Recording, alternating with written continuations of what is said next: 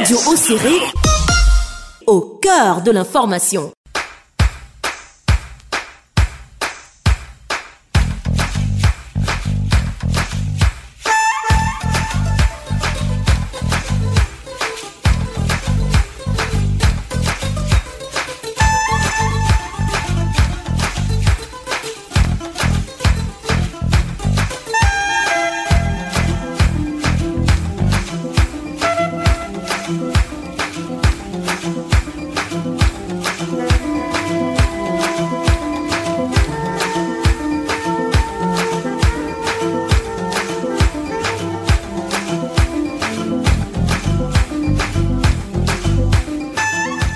Messieurs, fidèles auditeurs de Radio Serré, soyez les bienvenus à l'écoute de votre émission Santé pour tous, votre magazine de conseils et de sensibilisation sanitaire.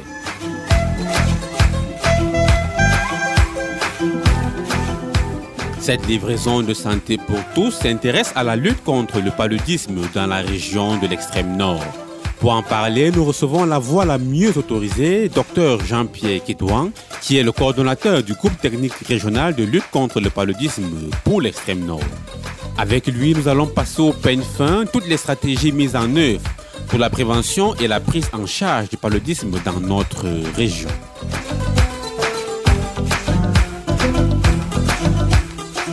L'équipe à votre service est composée de Marcino à la cabine technique, David Bayan à la coordination et moi, Steph à ce micro de présentation.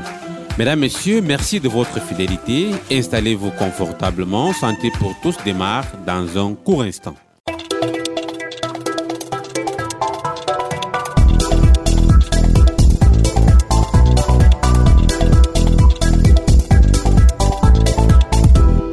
Le paludisme fait partie des premières causes de mortalité au Cameroun et la région de l'extrême nord n'échappe pas à la règle. Ceux qui payent le lourd tribut de cette maladie, ce sont les enfants âgés de 0 à 5 ans. En effet, dans notre région, 39% des motifs de consultation pour cause de paludisme concernent les enfants de moins de 5 ans, avec 48% de décès hospitaliers. Pour la seule année 2022, l'extrême nord a enregistré près de 673 décès pour cette tranche d'âge à cause de paludisme. Ceci va sans dire que ce chiffre ne prend pas en compte ceux des enfants qui ont été foudroyés par cette maladie en dehors des formations sanitaires. Les femmes enceintes sont elles aussi des personnes à risque? Chez ces femmes, le paludisme compromet sérieusement leur chance de conduire à terme leur grossesse et de parvenir à accoucher dans de bonnes dispositions. À tout cela s'ajoutent bien évidemment les autres composants de la population, car, comme on le sait tous, personne n'est à l'abri du paludisme. Le caractère saisonnier de cette maladie dans notre région complexifie sa prévention. Pour y faire face, les pouvoirs publics multiplient des stratégies dont certaines sont adaptées à notre contexte, tout ceci pour contrer cette maladie et réduire à sa portion congrue les dégâts qu'elle cause à notre population, particulièrement aux enfants de 0 à 5 ans. Avant de nous attarder sur ces stratégies de lutte contre le paludisme dans notre région, ceci grâce au concours de notre invité, je vous invite tout d'abord à écouter ce que pense l'homme de la rue à propos de cette maladie et des politiques publiques de lutte contre le paludisme implémentées jusqu'ici dans notre région. Pour moi, le paludisme est une maladie transmise à travers une piqûre de l'anophèle femelle. La simple manière d'éviter cette maladie, c'est pratiquer une bonne hygiène. Bonne hygiène, c'est-à-dire d'abord la propriété aux alentours de la maison, éviter les eaux euh, souillées et dormir sous une moustique imprégnée. Et aussi, nous avons des conseils que le gouvernement nous donne, des produits préventifs pour nous éviter le paludisme. D'abord, des femmes enceintes, pour éviter le paludisme, lorsque vous allez à l'hôpital, c'est-à-dire des consultations prénatales, on vous donne des comprimés à boire. Si peut-être vous êtes exposé au paludisme, ça va non seulement vous soigner, ça va aussi, ça va aussi aider l'enfant qui est dans le ventre. On donne aux femmes enceintes pour sauver beaucoup plus le bébé. Parce que je sais qu'il y a parfois... Euh, comme moi, une comme moi, j'ai perdu une grossesse comme ça là, j'avais eu du palu, excès de palu, j'ai perdu l'enfant. Le palu est un danger pour la grossesse. Le traitement du palu est gratuit pour les enfants de moins de 5 ans. Ce traitement du paludisme pour les enfants de moins de 5 ans, c'est très, c'est très bien, c'est très effectif. Ce qui est gratuit, c'est qu'il y a le traitement, les examens, la consultation. Oui, tout est gratuit et c'est bien. On dit souvent que lorsque quelqu'un vous fait quelque chose de bien, le simple fait de dire merci, c'est beaucoup. Je remercie beaucoup le gouvernement pour cette gratuité. Je peux définir le paludisme comme une maladie transmise par la nouvelle femelle. Et en plus, le paludisme peut aussi surgir de la fraîcheur. Certains organismes ne supportent pas la fraîcheur parce qu'il y a certaines maladies qui sont dans le corps qu'on n'arrive pas à, détecter. Donc, avec la fraîcheur, ça commence aussi à, se développer et devenir même le paludisme. Dans la saison pluvieuse, nous savons qu'il y a trop de moustiques, tellement même. Et par conséquent, ça cause le paludisme pour prévenir le paludisme pendant la saison pluvieuse, il faut avoir euh, le moustiquaire imprégné. Et en plus de cela, il faut s'éloigner d'eau qui sont à côté. Parce que si la pluie tombe, ils sont là. Après, ils disparaissent. Mais dû au fait qu'il y a de l'eau à côté, les nappes d'eau souillées, ils ne vont pas quitter pour utiliser la moustiquaire imprégnée, d'abord, après la distribution, il est conseillé de laver cela et de placer sur le soleil pendant 3 à 2 jours. On doit attacher cela dans la chambre. Il ne faut pas laisser de trous pour que les moustiques entrent. Bon, si la moustiquaire est sale, pour moi, il faut changer. S'il n'y en a pas, bon, on peut laver aussi. Si c'est percé, bon, on peut quand même s'arranger à avoir d'autres moustiquaires qui est un peu gâté et on quoi avec pour l'adapter. Les moustiquaires en fait sont distribués par le ministère de la Santé, c'est gratuit. Pour éviter le palu, déjà, il faut dormir sous une moustiquaire, premièrement. Euh, ne pas laisser les portes ouvertes à partir de, 17h, je dirais, pour ne pas laisser les moustiques ancrer. Éviter les, les maisons où il y a des cours d'eau, parce que ces cours d'eau l'amènent également les moustiques. Éviter de la saleté aussi, parce que la saleté apporte aussi les moustiques. Les poubelles qui n'ont pas été vidées il y a plusieurs jours, ils apportent aussi les moustiques la moustiquaire imprégnée, souvent le gouvernement lance des campagnes pour les distribuer à la population et on les prend aussi à l'hôpital. À l'hôpital, c'est pour les mamans qui sont enceintes. Et quand on les prend, il faut, on demande de les mettre au soleil pour un nombre de temps avant de les attacher pour dormir. On utilise ça constamment en fait. Chaque nuit, on doit baisser la moustiquaire pour être protégé contre les moustiques. Si la moustiquaire est sale, il faut la laver déjà dans de l'eau avec euh, du savon. Remettre à l'ombre, pas au soleil. Si c'est percé, je dirais qu'il faut soit changer la moustiquaire si on en a une autre ou alors essayer de rafistoler parce que laisser le trou permettra toujours au moustique d'entrer même si la moustiquaire est baissée. En dehors de la moustiquaire, on peut également parler des, des, médicaments. Il y a des médicaments pour prévenir le palu. C'est même ce qu'on donne souvent aux mamans enceintes pendant la grossesse. Elles, on les administre certains comprimés du palu. Quatre comprimés, je crois, à chaque visite pour prévenir le paludisme. Très, très important de faire les visites prénatales. Sinon, on ne les aura pas et on sera atteint par le paludisme. Pour les enfants de 0 à 5 ans, si malgré ça l'enfant réussit à avoir le paludisme, il faut l'amener d'urgence à l'hôpital parce que rester avec l'enfant à la maison, ne serait-ce que quelques minutes, peut être euh, fatal pour lui parce que les enfants sont très très fragiles en fait. Ils n'ont pas les mécanismes de défense comme les grandes personnes, donc quand il est atteint du palud, il peut facilement mourir. Pour moi, le paludisme, c'est une infection causée par la nouvelle femelle. Quand tu dois peut-être sans le moustiquaire, tu as les moustiques qui te piquent par-ci, par-là, et par le sang aussi, je peux dire. Parce que le, moustique peut me, piquer et aller sur d'autres personnes, le piquer aussi. Et là, nous avons les transmissions qui se fait par le voir sanguin. Oui.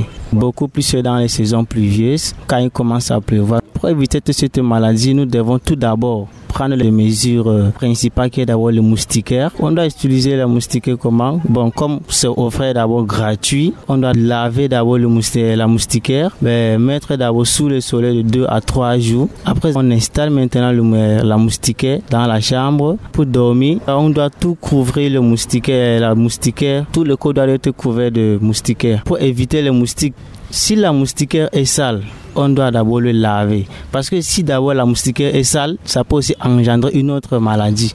Et si la moustiquaire est percée, cela ne signifie pas que tu es en protection, tu es toujours en maladie. Le, moustique peut pénétrer facilement. Ce qu'il faut faire, il faut tout simplement changer le moustiquaire lorsque c'est déjà gâté ou bien ce n'est plus en bon état. Bon, si c'est un petit petit trouble, on peut le réparer, c'est réparable. Bon, pour moi, le paludisme est une maladie causée par un moustique appelé Anophèle femelle qui attaque bon, presque tout le monde. Il n'y a pas euh, un âge déterminé pour des personnes qui peuvent être contaminées par le paludisme. Première cause de mortalité ici au Cameroun, je dirais que c'est parce que les gens négligent vraiment cette maladie. Ils la prennent comme si elle n'était pas tellement grave. Les gens négligent tellement le paludisme. Par exemple, il y a certaines mamans, quand l'enfant est peut-être malade, il chauffe, elle se dit que ah, c'est juste une simple petite fièvre, ça va passer. Alors que le paludisme est une maladie qui nécessite vraiment une prise en charge parce qu'un enfant atteint déjà du paludisme non seulement ça fragilise son organisme, mais à un certain moment aussi, ça diminue aussi le, sang de l'enfant. Et c'est ce qui entraîne beaucoup de décès ici. Et nous constatons même que dans la majorité des cas, mais ce sont des enfants de 0 à 5 ans qui sont le plus exposés à ces décès euh, du paludisme. Bon, un parent, si son enfant chauffe déjà, étant parent, tu dois déjà d'abord avoir ton thermomètre à la maison. Quand l'enfant commence déjà à chauffer, tu dois prendre sa température. Et il y a des signes même pour savoir si c'est vraiment le palu ou si l'enfant est atteint peut-être de la grippe. Et quand c'est le palu, l'enfant aura déjà une, fièvre, une forte fièvre et il aura aussi des, palpitations à un certain moment. À cet instant-là, si la maman a peut-être même un paracétamol à la maison, elle, elle administré à l'enfant avant qu'elle puisse ramener l'enfant dans un centre de santé le plus proche pour que maintenant les médecins puissent aussi faire le travail, essayer de diagnostiquer l'enfant pour voir de quoi est-ce qu'il souffre. Oui, la gratuité de la prise en charge du paludisme offert par le gouvernement chez les enfants de 0 à 5 ans, qu'on administre euh, tous les 3 mois pendant la saison des pluies, ici à l'extrême nord. Oui, c'est la CPS, mais le comprimé même, c'est la SPAC. Bon, c'est une plaquette constituée de quatre comprimés, dont le premier jour, on administre deux comprimés à l'enfant, le, blanc et le jaune. Le, le deuxième jour, il prend un comprimé et le troisième jour, un comprimé aussi. Ce médicament qu'on distribue durant la CPS là, permet là, de prévenir, n'est-ce pas, le paludisme chez les enfants. Ça protège déjà le système de défense de l'enfant pendant toute cette période parce que nous savons qu'ici à l'extrême nord, pendant la saison des pluies, il y a tellement de moustiques et nous sommes exposés à ces piqûres des moustiques. Donc, ça protège l'enfant durant cette période et on l'administre après chaque euh, mois.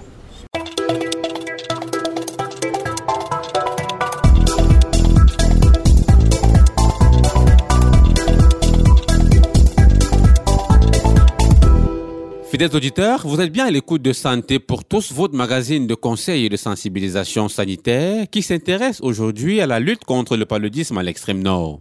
Et nous accueillons tout de suite notre invité, Docteur Jean-Pierre Kidouan. Vous êtes le coordonnateur du groupe technique régional de lutte contre le paludisme pour l'extrême nord. Merci d'honorer notre invitation pour parler de la lutte contre le paludisme dans notre région. D'entrée de jeu, dites-nous docteur, en vous basant sur les dernières données consolidées, quelle est la situation du paludisme dans la région de l'extrême nord? Merci pour l'opportunité que vous nous donnez de parler de la lutte contre le paludisme dans la région de l'extrême nord. D'entrée de jeu, ce qu'on va dire relative à la situation épidémiologique de la lutte contre le paludisme dans la région de l'extrême nord, on va dire qu'on a passé une année de 2022 relativement avec les tendances à la baisse, que ce soit en ce qui concerne euh, l'incidence, la morbidité et même la mortalité, qui tendent la situation de 2015, où de 2015 à 2017, on avait une relative baisse en ce qui concerne la morbidité et la mortalité, et même l'incidence. On a eu de 2018 jusqu'à 2021 une augmentation en ce qui concerne l'incidence, la morbidité et la mortalité. Par exemple, pour l'année 2021, comparé à l'année 2022, s'il faut faire une emphase sur ces deux années-là, on va constater que l'incidence est passée de 119 pour 1000 pour ce qui concerne euh, l'année 2021 à 97 cas pour 1000 en 2022. Donc cette baisse relative. Également, nous sommes quittés de 36% en ce qui concerne la morbidité proportionnelle en 2021 pour 31% en 2022. Donc il y a une baisse en ce qui concerne cette morbidité proportionnelle. Pour ce qui est à la mortalité, on a une baisse significative en ce qui concerne les décès, qui tend de 27% en 2021 pour 20% en 2022, où cette relative baisse en ce qui concerne. Donc voilà ainsi présenter la situation d'une façon euh, plus brève.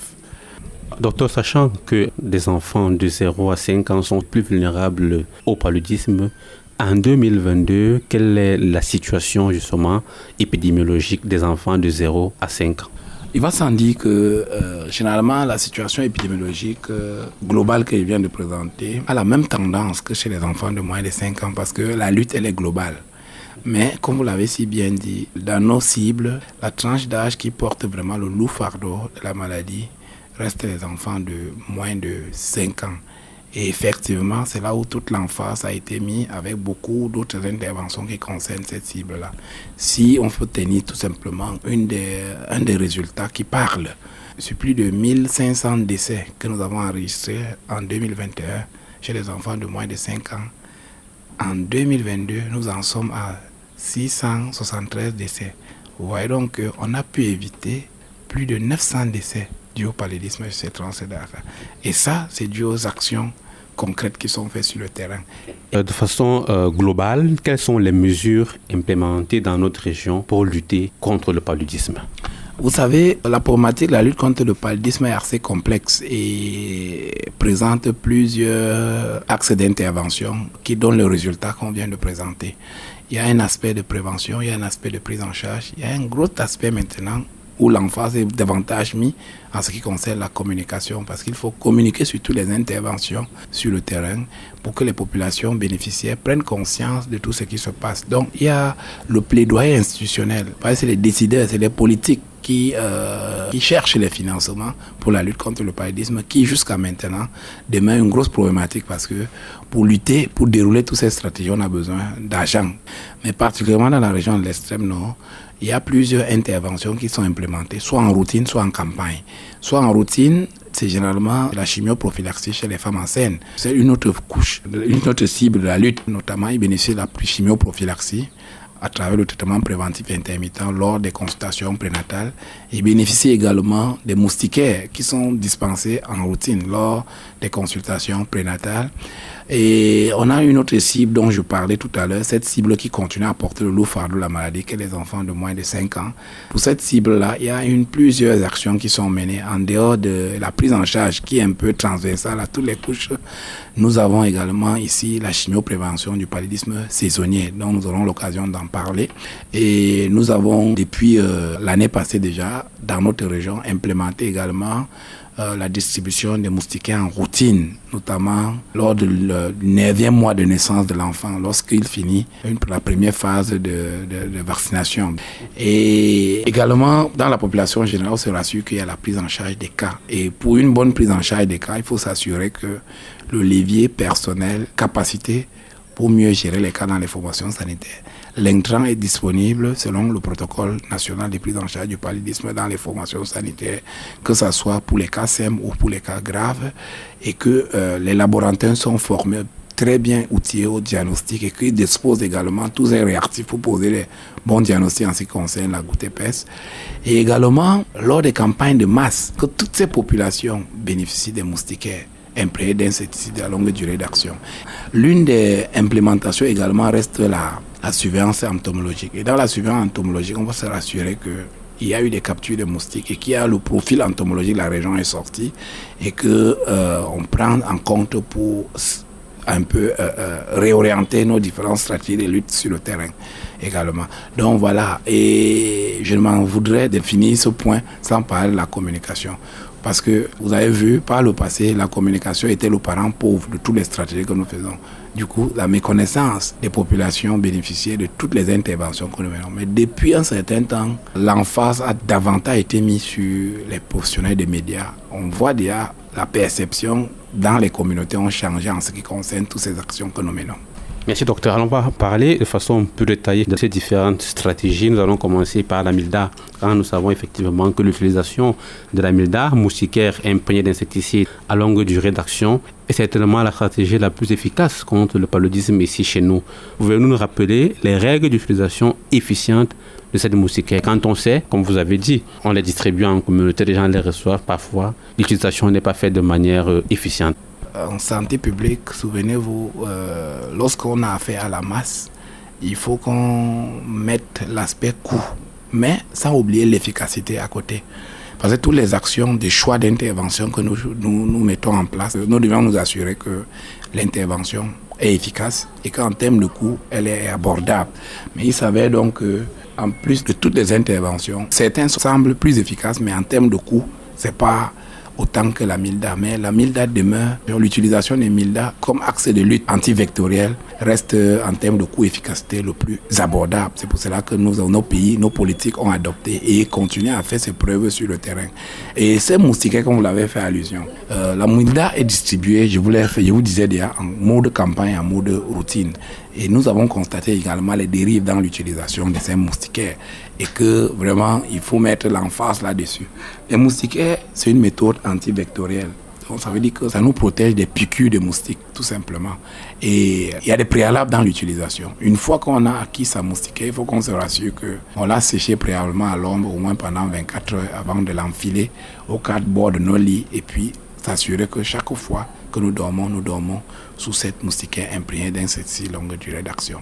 Mais sauf donc que c'est donc vous avez évoqué la d'utilisation qui cause un problème, ou cette moustiquaire est utilisée à d'autres fins, pour protéger les plantes, pour la pêche, pour protéger les enclos des maisons, pour protéger les enclos des jardins. Vraiment, ça, c'est des actions qu'il faut condamner avec la dernière énergie.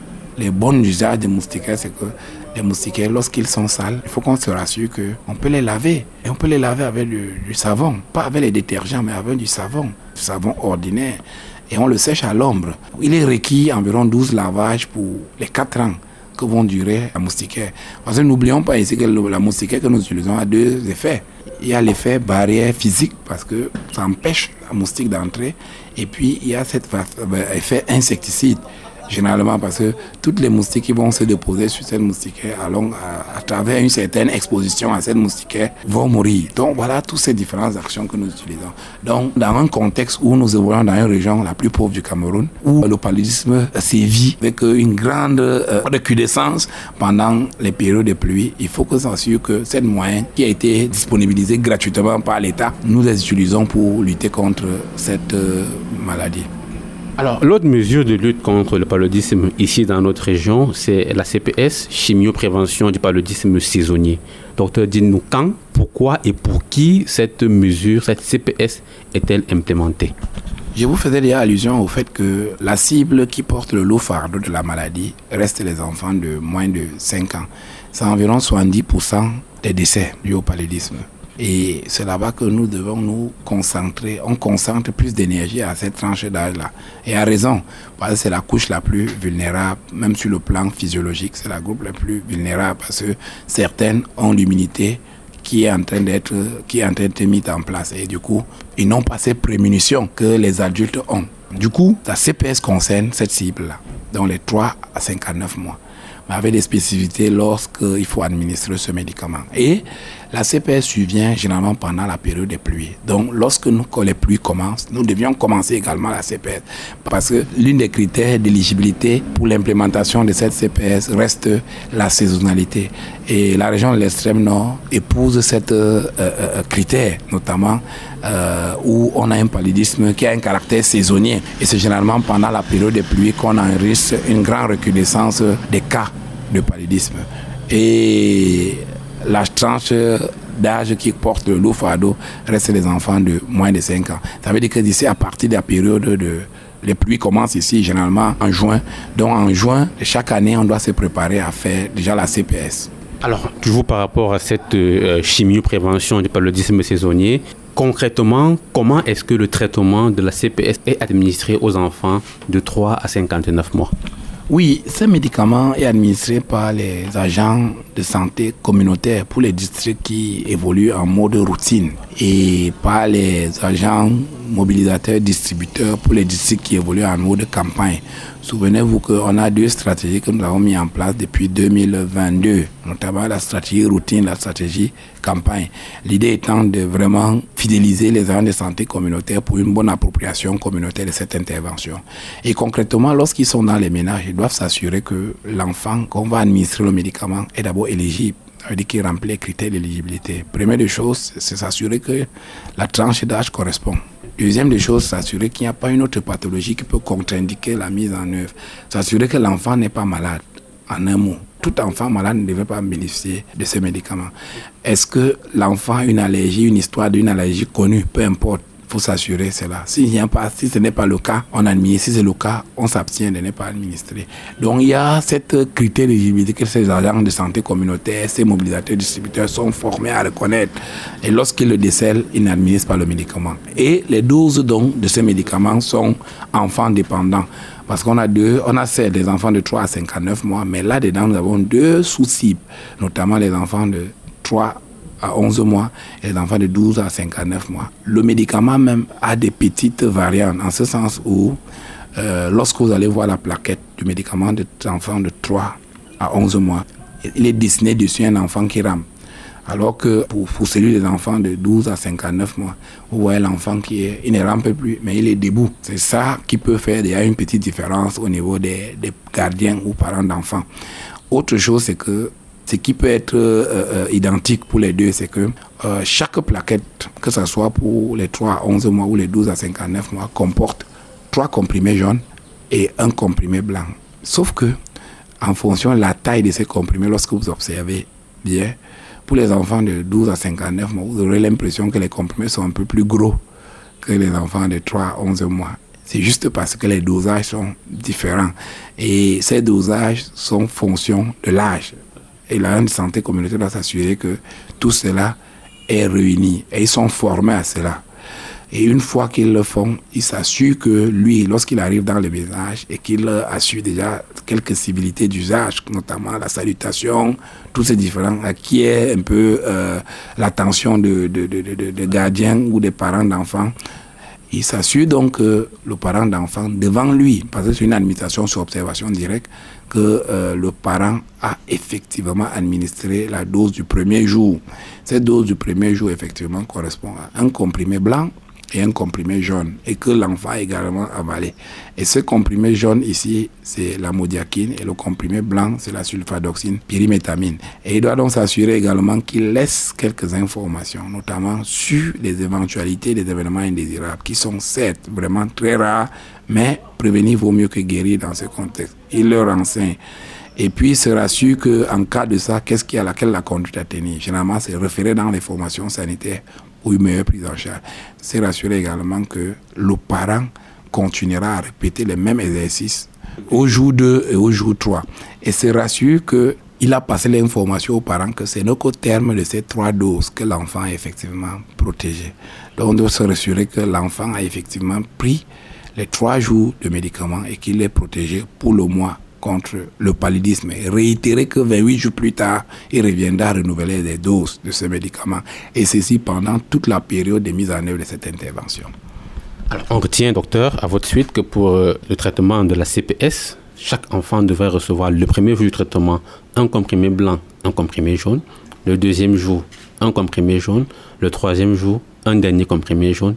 Et ce n'est qu'à la fin de ce traitement de trois jours que l'enfant est véritablement protégé contre le paludisme. On espère que nos auditeurs ont bien compris cela. L'une euh, des stratégies que vous implémentez pour lutter contre le paludisme, cette fois-ci chez les femmes enceintes, c'est le traitement euh, intermittent du paludisme. Concrètement, Comment est-ce que ce traitement est administré chez les femmes enceintes? Oui, le traitement préventif intermittent, c'est également la sulfadoxine pyrimétamine, cette fois-ci pour les femmes enceintes. Euh, c'est pour ça que je disais à mon l'entendre à propos que c'est la chimioprophylaxie qui concerne cette cible-là.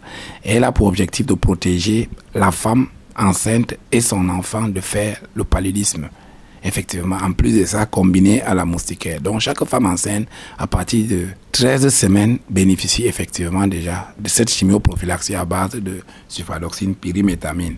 Et du coup, pour cela, la femme doit régulièrement suivre ses consultations prénatales. Ceci pendant chaque mois. Notamment, ça veut dire qu'à partir de la 16e semaine, chaque quatre semaines encore, ça veut dire que chaque mois, la femme doit se présenter à la formation sanitaire pour bénéficier de ce traitement préventif intermittent pour le paludisme chez la femme enceinte.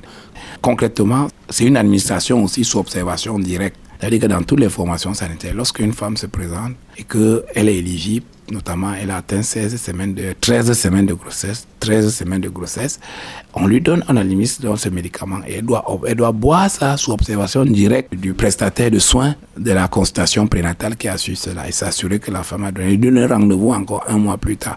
Donc, ça fait partie du package de soins qui est prodigué pendant les consultations des soins. Donc, c'est l'une des paquets de soins éléments à visée préventive du paludisme qui est également associé à la consultation prénatale. Alors, on retient, docteur, d'après ce que vous vous expliquez, que les femmes enceintes qui ne viennent pas pour les consultations prénatales, elles sont exposées au paludisme Effectivement, elles sont exposées au paludisme parce que, euh, comme je vous disais, pendant la grossesse, cette prémunition que la femme enceinte en a, parce que la grossesse n'est pas une maladie, mais c'est un état physiologique. Et généralement, dans cet état physiologique, on a l'impression que l'immunité baisse. Et il y a une étude qui a été, euh, qui a été menée et qui prouve que euh, pendant la grossesse, la femme enceinte émet la sueur. Cette sueur attire les moustiques. Donc la grossesse est un facteur qui attire les moustiques. Donc du coup, la femme enceinte n'est plus qu'exposée. Et on gagnera à ce que cette femme-là vraiment se protège contre le paludisme, notamment à travers la chimioprophylaxie et l'utilisation correcte des moustiquaires pour cette grossesse-là. Parlons maintenant de la prise en charge du paludisme chez les enfants. Euh, quand on sait effectivement que dans notre pays, cette prise en charge chez les enfants de moins de 5 ans euh, est gratuite. Cette gratuité-là couvre exactement quels soins et services, qu'il s'agisse du paludisme simple ou du paludisme grave, docteur? Oui, euh, il faut dire que les enfants de moins de 5 ans, c'est un décret présidentiel. On a décrété la gratuité. Et cette gratuité est effective depuis 2010. Pour le cas du paludisme simple, elle a été complétée en 2014. Donc, les cas de paludisme simple et les cas de paludisme grave doivent être entièrement pris en charge pour cette tranche d'âge-là. Nous avons les dispositions mises en place pour que cette gratuité soit effective. C'est qu'on on s'assure que tous les éléments qui entrent dans cette disposition du décret, notamment la mise à disposition à temps des intrants de prise en charge, que ce soit pour la première ligne, pour le cas SEM ou pour les cas graves, soit disponible dans les formations sanitaires. Et cela est davantage vérifié dans la région de l'extrême nord, où depuis longtemps, nous n'avons pas de rupture en ce qui concerne l'intrant. Des modalités de gratuité, donc concrètement, comment ça se passe? C'est l'intrant qui est disponible, mais les complications liées au paludisme, notamment dans le cas grave, ne sont pas gratuites. Ils sont prises en charge par le parent, par la famille. Je veux prendre les cas d'anémie. Les anémies ne sont pas prises en charge, ne sont font pas partie de ce package de soins. Les convulsions, le traitement pour traiter la convulsion, ce n'est que l'intrant pour traiter la maladie, notamment le paludisme. On va voir ici euh, euh, le cathéter, en fait les cathéters qui sont gratuits, le TDR, euh, le relais oral et puis l'artisanat amodiaquine pour le cas de paludisme simple, grave, je vais dire. Donc, tout ça, c'est ça qui est gratuit. Les complications liées au paludisme ne sont pas gratuites. Donc, et ça concerne vraiment cette tranche d'âge-là. Ça veut dire que tout enfant de moins de 5 ans qui est dans une formation sanitaire, que ce soit un paludisme grave, que ce soit un paludisme, ça devrait être gratuitement pris en charge pour ce qui concerne ces intrants liés à sa pathologie. Mais davantage maintenant, nous sommes dans la phase 1 la couverture santé universelle. On va revenir justement sur cette couverture santé universelle en fin d'émission. Toujours par rapport à cette gratuité, comment expliquer, docteur, qu'elle ne soit pas véritablement appliquée dans certaines formations sanitaires? Quels sont les mécanismes de contrôle mis en place pour traquer et sanctionner les responsables euh, des formations sanitaires qui ne respectent pas cette mesure de gratuité? Bon, généralement, euh, l'application de cette euh, gratuité, particulièrement dans la région de l'extrême nord, durant l'année 2022, nous avons la gratuité chez les enfants de moins de 5 ans pour les cas de paludisme. Nous avons atteint, selon les directives nationales de lutte contre le paludisme, 100% d'enfants de moins de 5 ans présents dans les formations sanitaires pour paludisme CM devraient recevoir le traitement gratuitement. Mais nous avons atteint une performance de 97%. Ça veut donc dire qu'il n'y a que ces 3% qui restent encore un défi, bien que nous sommes en deçà des performances, mais il faut louer l'effort qui a été fait. L'effort dans ce sens où euh, plusieurs éléments peuvent expliquer. Il peut avoir que dans une situation précise, les gens n'ont pas la molécule qu'il faut. Du coup, ils vont faire payer le médicament aux enfants. Mais, mais, mais nous nous assurons que ces cas-là ne se présentent pas dans la région de l'extrême nord. Ce qui arrive souvent, c'est que dans tout corps, il y a des brebis galeuses où des personnels outrepassent les directives pour faire le détournement. Ça, c'est le détournement de l'intrant pour vendre et l'argent dans leur poche. Mais, je vous assure, les cas qui ont été remontés, des formations sanitaires, Monsieur le délégué a sanctionné avec la grande, la dernière énergie. Il y a eu plusieurs observations qui ont été faites. On a même relevé certains de leurs postes pour ce genre de pratiques euh, peu orthodoxes, pour rappeler les gens à l'ordre. Mais davantage dans la région de l'extrême nord, nous pensons que cette gratuité est davantage effective. Maintenant, les efforts à faire, c'est généralement chez les cas de paludisme grave, où le plus souvent l'intrant de première ligne qui est la thésunate, souvent en rupture en attendant qu'on puisse suppléer. Et là, ça ne, ça ne, revient, ça ne vient pas à temps. Donc du coup, nous sommes actuellement, la situation de l'année passée, nous étions à 88% des enfants de moins de 5 ans qui sont arrivés dans les formations sanitaires qui ont bénéficié de la gratuité. On a quelques districts qui nous traînent le pas encore. Et la situation varie d'un district à l'autre de 100% à 75%. Donc vous voyez que 75%, ce n'est pas une bonne performance. On a quand même les districts qui ont 100%. Pour, pour dire que, également, il y a plusieurs outils qui sont mis en place pour retracer cette gratuité parce que ça, c'est un indicateur de notre cadre de performance. On doit s'assurer que cette directive vraiment s'applique. Il n'y a pas d'état d'âme dans l'application de cette directive. Et lorsque il y a eu des écarts, ils ont été vraiment sanctionnés par la dernière énergie, par monsieur le délégué. Docteur, toujours par rapport à ces différentes euh, déconvenues, ces différents euh, euh, désagréments auxquels sont confrontés les parents et gardiens d'enfants dans les formations sanitaires par rapport à cette gratuité qui ne serait pas appliquée, quel message pourrez-vous adresser à la population quand ils sont effectivement confrontés à des responsables qui leur feraient payer certains services qui sont censés ne pas payer? Parce que ce sont des réalités que nous rencontrons parfois sous le fallacieux prétexte qu'il n'y a pas d'intrant, il faut aller à la pharmacie payer. Parfois, c'est l'infirmière qui sort de son sac un produit qui vous le vend. Parfois, euh, on vous dit c'est le week-end, il faut payer parce que le week-end, la pharmacienne n'est pas là. Quel message donnez-vous à ceux qui nous écoutent actuellement pour qu'ils sont confrontés à ce genre de situation Quelle est l'action qu'ils devraient poser pour dénoncer cela? Euh, C'est des situations qu'il faut dénoncer avec la dernière énergie. Parce que, par exemple, l'hôpital ne se ferme pas. Donc il n'y a pas de jours ouvrables pour l'hôpital et les jours qui sont fériés pour l'hôpital. L'hôpital est fait d'une telle manière qu'il doit être ouvert 24 heures sur 24, 7 jours sur 7. Donc il n'y a pas de mesures où on dit que la pharmacienne ou quoi a fait quoi. Non, c'est des mesures que le malade ne doit pas céder. Et également à chaque prestation que vous faites, demandez les factures. Les prix sont connus et affichés dans toutes les formations sanitaires. Ça, c'est les mesures de sensibilisation. Donc les prix. Lorsque quelqu'un est euh, euh, abusé sur ce sens-là, il faut le dénoncer. Et c'est pour cela que davantage, nous faisons des plaidoyers. Les plaidoyers dans ce sens où davantage maintenant nous impliquons les leaders traditionnels, les leaders religieux, les collectivités territoriales décentralisées, les autorités administratives pour qu'ils comprennent la politique et les vulgarisent. Mais depuis que cette euh, plaidoyer a été faite par la plus haute autorité de la région, monsieur le gouverneur de la région, nous voyons comment les, les lignes bougent. Les lignes bougent. Et il y a eu plusieurs mesures qui ont été faites là-dedans.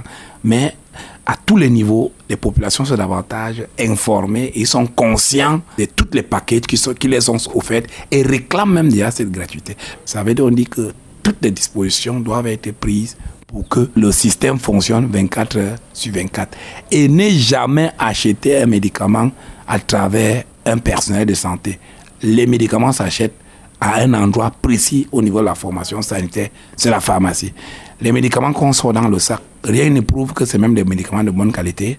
C'est des éléments qu'il faut dénoncer auprès des responsables de la formation sanitaire. Souvent, c'est sur le dos même des responsables de la formation sanitaire que ce personnel euh, véreux essaye d'arnaquer la population qui, elle-même déjà pauvre, mais davantage, il faut les arnaquer. Donc, toutes ces prestations qui sont gratuites, il faut faire l'effort, chacun à son niveau, pour que les populations bénéficient effectivement de ce qu'ils devraient bénéficier. C'est un droit. On retient que pour toute personne qui rencontrerait une difficulté dans la prise en charge gratuite du paludisme chez un enfant de moins de 5 ans, il faudrait dénoncer auprès du responsable de la FOSA. Et si c'est le responsable docteur qui est mis en cause? Effectivement, il y a la communauté, a les collectivités territoriales décentralisées, il y a les leaders traditionnels, puisqu'ils connaissent déjà leur rôle. Le mécanisme, nous avons fait d'une telle manière que ce n'est pas un secret. Avant, c'était devenu comme un secret parce que la communication était bloquée. Il y a même les professionnels des médias maintenant qui passent la longueur de journée à faire des publicités et parler des différents éléments sur cette directive-là. On a longuement parlé là-dessus. Ça veut dire que tout le monde connaît cette directive-là. Toute personne, autorité morale, autorité administrative, tout ça, c'est des mécanismes où il faut dénoncer cela. Et l'information remonte parce que c'est une directive présidentielle. Nous nous appliquons et nous nous assurons que dans notre cadre de performance, que cela est réellement appliqué et que nous avons les objectifs tels que le cadre de performance nous le demande. Docteur, dans la lutte contre le paludisme dans la région de l'extrême nord, l'on note euh, l'implication très importante des agents de santé communautaire. Quel est concrètement leur rôle dans la prise en charge des, cas de paludisme au sein de la communauté?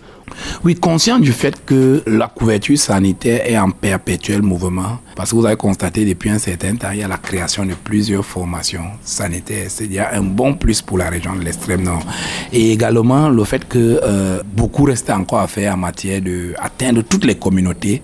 Donc, le personnel de santé ne peut pas être partout au même moment. Le ministère a pensé à, adresser la problématique de la santé au niveau communautaire avec euh, la pleine participation la pleine implication des communautaires. Ces agents de santé communautaire sont désignés par la communauté. Donc, c'est les communautaires qui désignent les agents de santé communautaire sur la base d'un critère qui a été défini par le ministère de la Santé. Une fois que l'agent de santé communautaire a été désigné au niveau de communauté, il a donc capacité pour être le relais des problèmes de cette communauté vers la formation sanitaire.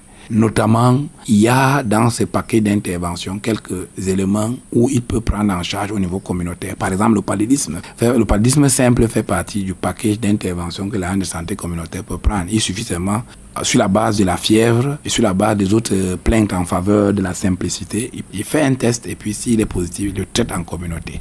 Mais maintenant, tous les signes de danger, notamment tous les signes de gravité, tous signes, éléments, tout événement de santé public dans la communauté doit être référé à la formation sanitaire pour une prise en charge correcte. Lorsqu'on sait ici que la plupart ont tendance à ne pas fréquenter les formations sanitaires, mais à prendre d'abord certaines euh, potions traditionnelles.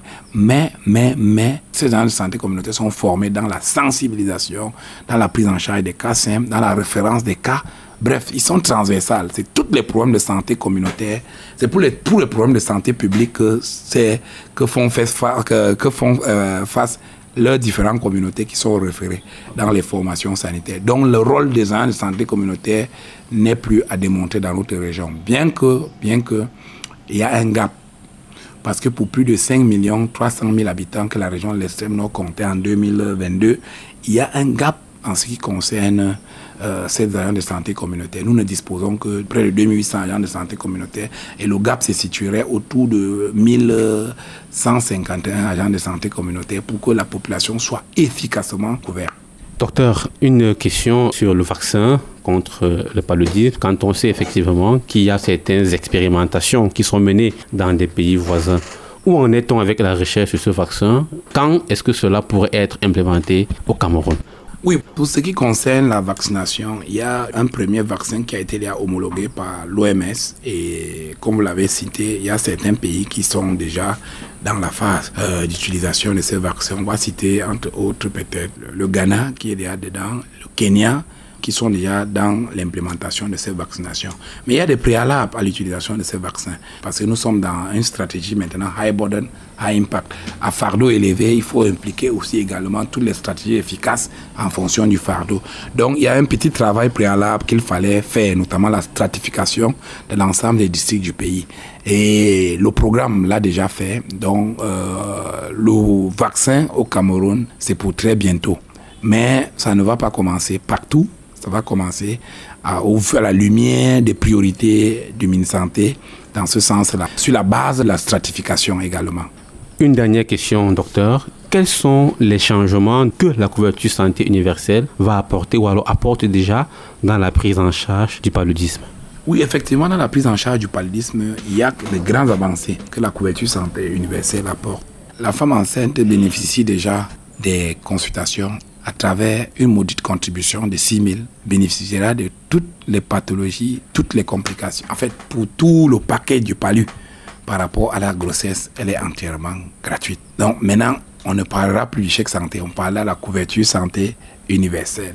Donc à travers cette maudite contribution, elle est enrôlée et puis elle bénéficie de toutes ces prestations, notamment lorsqu'elle est malade, la prise en charge des KCM, la prévention, tous ces différents éléments sont entièrement pris en charge gratuitement. On ne parle pas des complications liées, mais ça, c'est des prestations relatives à la maladie, notamment le paludisme tout simplement. Pour ce qui concerne les enfants de moins de 5 ans, lorsqu'ils sont enrôlés, en plus de la gratuité qui existait déjà, ils vont bénéficier également des consultations. Donc, ça veut dire que lorsqu'il arrive dans la formation sanitaire, la consultation est entièrement gratuite pour un enfant qui est vraiment enrôlés. Donc voilà quelques avancées en ce qui concerne la santé universelle pour le je parle. Et j'insiste encore, c'est que toutes les complications liées, donc tous les signes de gravité liés au paludisme grave ne sont pas pris en charge par le paquet de gratuité. Merci docteur. Alors un dernier mot à l'endroit de la population dans ces efforts que vous déployez et que vous supervisez ici dans la région de l'extrême nord pour lutter contre le paludisme, que devait davantage faire la population, les communautés pour vous faciliter la tâche, pour que nous puissions justement bouter hors d'état de nuire euh, le paludisme dans notre région? Actuellement, nous contrôlons la maladie au Cameroun et la région de l'extrême nord n'est pas en reste parce que nous allions à la stratégie nationale. Nous envisageons l'élimination de la maladie. C'est ça le souhait de tout le monde pour dire que les autres pays l'ont fait.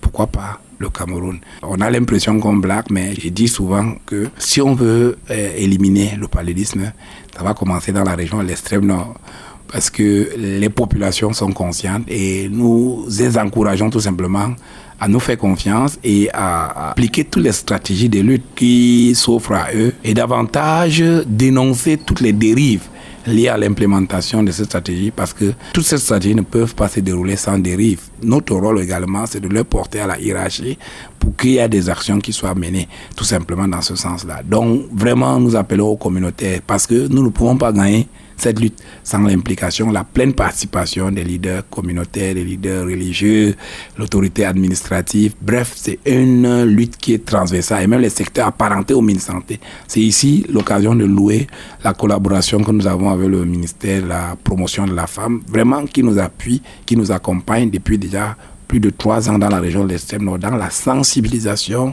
euh, des parents, des gardiens d'enfants, dans toutes les stratégies de lutte du paludisme. Donc, il y a également ça. Il y a le MINGES à travers les, réseaux des jeunes. Tous ces différents éléments, c'est des éléments de secteur apparenté pour cela. Également, depuis un certain temps, le ministère de la décentralisation qui accompagne également aussi le ministère de la Santé pour que les ressources liées à la lutte contre le paludisme soit davantage disponible et que les populations les utilisent à bon escient pour contrôler les maladies en général, mais le paludisme qui nous concerne en particulier. Donc, vous convenez avec moi que ça sera une lutte pluridisciplinaire. Chacun doit mettre la main dans la pâte. Ce n'est pas l'histoire seule du ministère de la Santé, mais ça concerne chacun. Docteur Jean-Pierre Kidouang, merci d'avoir répondu à nos questions. Je vous remercie.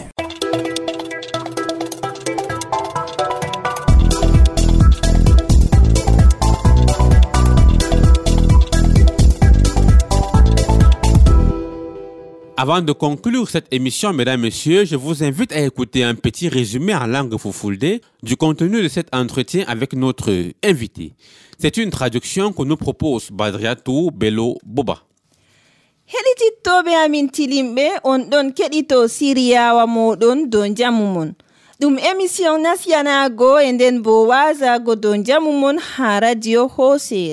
ha nder siriyawa men hande en bolwanan bolwanannoyi kapreten be nyawu paɓɓoje ha nder nokkure meɗen. Be ƴewnaɗo meɗen docteur jean pierre kitwan ardiɗo ha jahargal kuuɗe ɗe habgo be nyawu paɓɓoje ha nokkure meɗen. En ɗon mando dow ko wolwa paɓɓoje wonete dalila arana batarleji ha lesdi men cameron e sey kuutiniren sarɗiji paddotoɗi nyawga ɗiɓe dokki heɓa kisen paɓɓoje. To ngam man gomna gaɗanɗo en sarɗiji feere feere no kabreten be nyawnga sarɗiwa arana ɗum waddango en sangeji kuwaɗi e tammiɗi nebgo bo ɗum ɓe mbiyata be ɗemgal nasara annabreje milda ɗum ɓe dokkata ummatore kala duuɓi nayi fuu en fuu seyɗanoɗen nder sange jama to nga sumpitake bo mbo'itinen nga. to nga tunwi bo ta lotenga be omo lotenga be savon lotirde e nden bo lirenga ha ɗowdi ta lirenga ha nange. Accu ɗum bo en ɗon mari yimɓe bariki ɗum ɓe mbi'ata cps ɓikkon kon lebbi tati ha yarugo lebbi capan joyi e jeenayi kala hitande fuu nder wakkati ndiyam to nasti saaro en sey ayna no aynorte heɓa ɓingel hoca no hocorte lekki mum nde tati no ɓe mbi leggel daneyel be leggel joniyel nyalde arande. Leggel joniyel nyalde ɗiɗaɓre leggel joniyel sakitorde nyalɗe hoocugo lekki. To ɗum ɗo kadi kala lewru fuu saayi wakkati ndiyam. Sarɗiwa nga ɗon reeni ɓikkon men paɓɓoje. to rewɓe reedu en bo sey kocal lekkiki kisdam ɓe dokkata ɓe haa baarikiji ɗi ɓe njehi fuu wakkati to ɓe ɗon loro waadu maɓɓe haa baariki. Ɗum ɓe mbiyata visit prenatal. Paɓɓoje ɗum nyawlatingu kallungu haa debbo reedujo. Ngam man to ɓe kooti lekkiki ɓe dokkata ɓe ki ɓe kisan e nden bo ɓe kisnan ɓingel gongel nder reedu maɓɓe. Saaro en rewɓe dayoɓe ta ngebe yahgo ƴawno ɓandu moɗon sa'i to on reedu njehe visit prenatal ngam heɓa ɓe dokka on lekki tammiki faddanago on paɓɓoje jayoyanɗe fartugo ɓingel ha reedu be rufko reedu. Laabi sarɗiji feere feere saaro en sey andon nyawdigu paɓɓoje ɓikkon lestanɓe duuɓi joyi kam fuu mere ɗo kam gal jiha examen ko ma consultation ko ma hokkugo ɓe lekki ɗum fuu mere ɓe gaɗanta ɗum ɓikkon. Gomna ɗon waɗi sarɗiji mawɗi ngam hisna ɓikkon maygo ngam paɓɓoje. To ɓandu ɓingel mon ɗon wula bakin lerno gas e nayi ta neptine njawe yaago heɓa goɗɗo bariki ko ma njaremo cir bariki ɓurdan gaɓadago ɓe tammi hurgugo ɓingel mon mere. heɗitittoɓe amin wondaɓe to wodi ko giɗɗon ɓesdango min ko ma wodi ko giɗɗon wiigo dow haala mbolwaka hande on poti on bindanamin walla bo on gerɓanamin boliɗe mon ha laabi gal whatsapp ha laabi karallagal. Jeego jeenayi joyi gotel nayi jeego tati jeego ɗiɗi. Jeego jeenayi joyi gotel nayi jeego tati jeego ɗiɗi. min ceyotonotago heɗitittoɓe amin tilimɓe on poti on nana min on nantomin ha adresse internet amin www point radio hosere point com. Tage jite faddago ɓuran ñawdago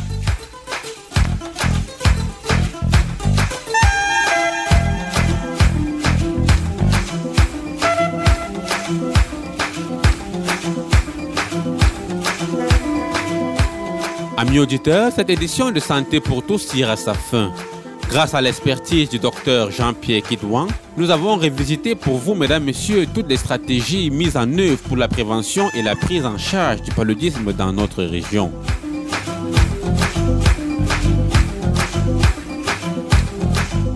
Nous retenons que le paludisme est la première cause de mortalité dans notre région et nous devons prendre toutes les mesures qui nous sont proposées par le gouvernement pour éviter cette maladie.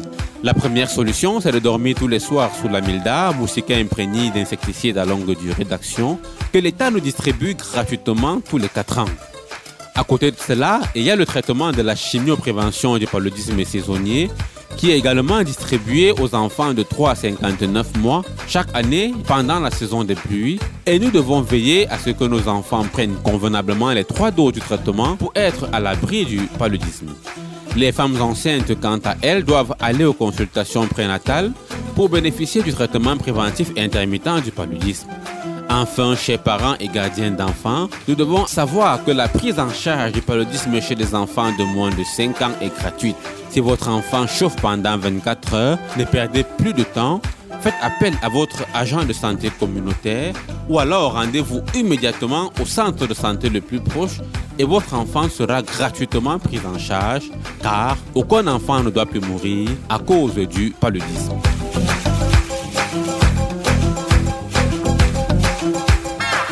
Fidèles auditeurs, si vous souhaitez un complément d'information ou tout simplement réagir sur le thème de ce jour, vous pouvez le faire en envoyant soit un message, soit un voice par WhatsApp au 695 14 63 62.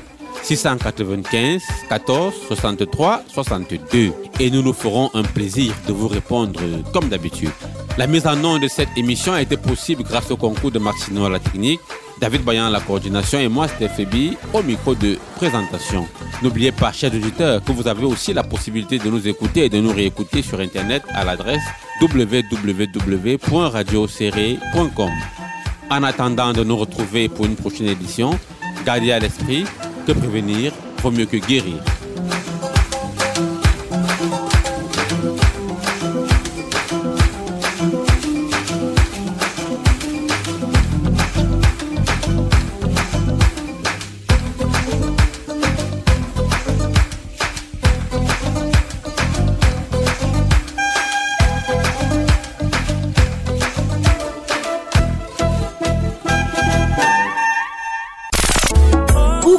Soyez, quoi que vous fassiez, vous pouvez nous écouter sur Internet. Attention, retrouvez-nous www.radioocéré.com